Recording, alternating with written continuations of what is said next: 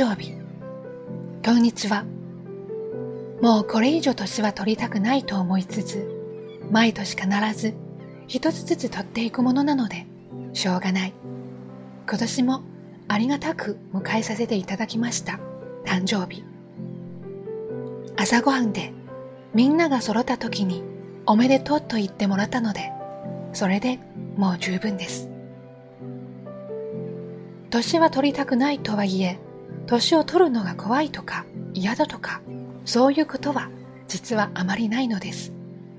女の人は特にシワが増えるのが嫌だ、白髪が増えるのが嫌だと言いますが、私は気になりません。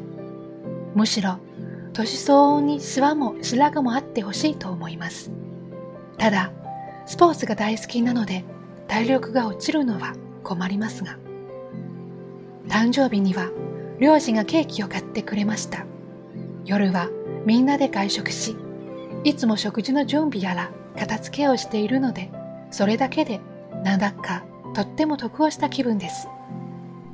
友達や北京にいる主人からお祝いのメールやメッセージが届き、本当にもう十分です。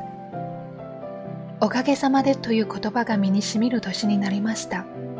おかげさまでまた元気に誕生日を過ごすことができました。これからも精進して、少しでも誰かの役に立てるといいなと思います。